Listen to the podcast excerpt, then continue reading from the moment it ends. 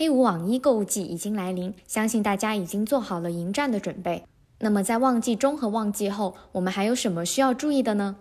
我们邀请了四位资深跨境电商大神，分享他们独家在旺季中、旺季后的实用 tips，帮你查漏补缺，防止在最后关头因为失误而功亏一篑。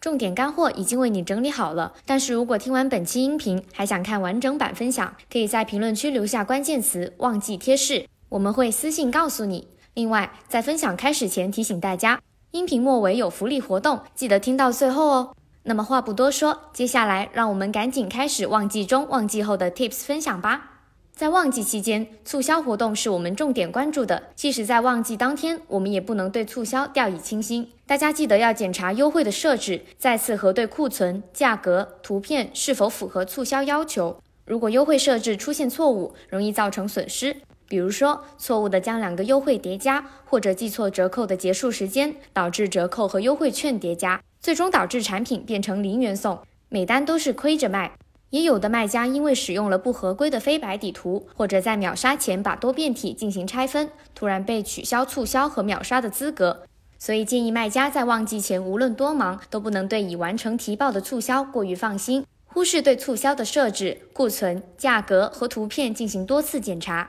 其次需要注意的是，我们的预算避免按兵不动。有的卖家会使用分时调价功能控制预算，但大促当天的流量高峰期与平日会有较大的不同。例如，流量高峰可能在凌晨四五点已经开始，直到晚上十一十二点才结束。因此，大促当天对于预算调价的时间点设置需要更加谨慎，并且为爆款分配更多预算，做到集中兵力推高转化 ASIN。针对低客单价类目，可以将预算向商品推广倾斜。针对决策期较长的类目，如服饰类目，可以将预算重点投放在展示型推广。除了预算，我们还需要注意竞价，建议根据商品所在的不同时间进行竞价设置。例如，新品期商品设置固定竞价，成长期和成熟期商品设置提高与降低。旺季后也要注意及时关注并调整竞价，对于可能上涨的 A cos 要及时踩刹车。踩刹车操作的时间建议是大促结束后的一周。在大促后的一周内，还可以保持旺季期间的预算及竞价，投入百分之十到百分之二十的旺季预算，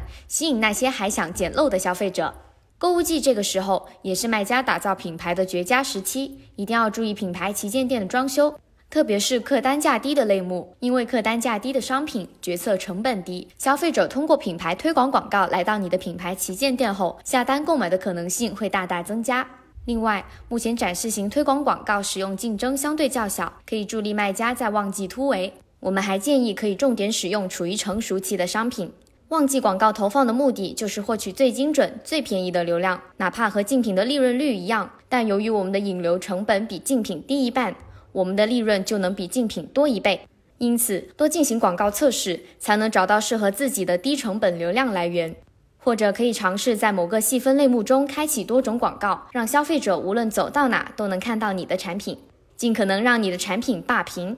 最后一个注意事项，再忙也不要忘记关注广告报表，找到应在旺季期间重点投放的高转化 ASIN，要重点关注广告报告中和 ACOS 相关的指标，以此辅助判断实际销量与预估销量之间的差距，及时调整竞价、预算等广告策略，避免出现滞销。除了旺季中、旺季后的 Tips 分享，还有一个好消息告诉你：亚马逊推出了跨境人出海系列短片，你看了吗？本月亚马逊广告社区推出最新话题讨论：跨境水手营业中，你追更了吗？在亚马逊广告社区话题讨论中留下你的走心留言，还有机会获得亚马逊社区礼盒、U Smile 电动牙刷、专属徽章等惊喜礼品。赶紧在音频下方给我们留言，获得话题讨论直达链接哦！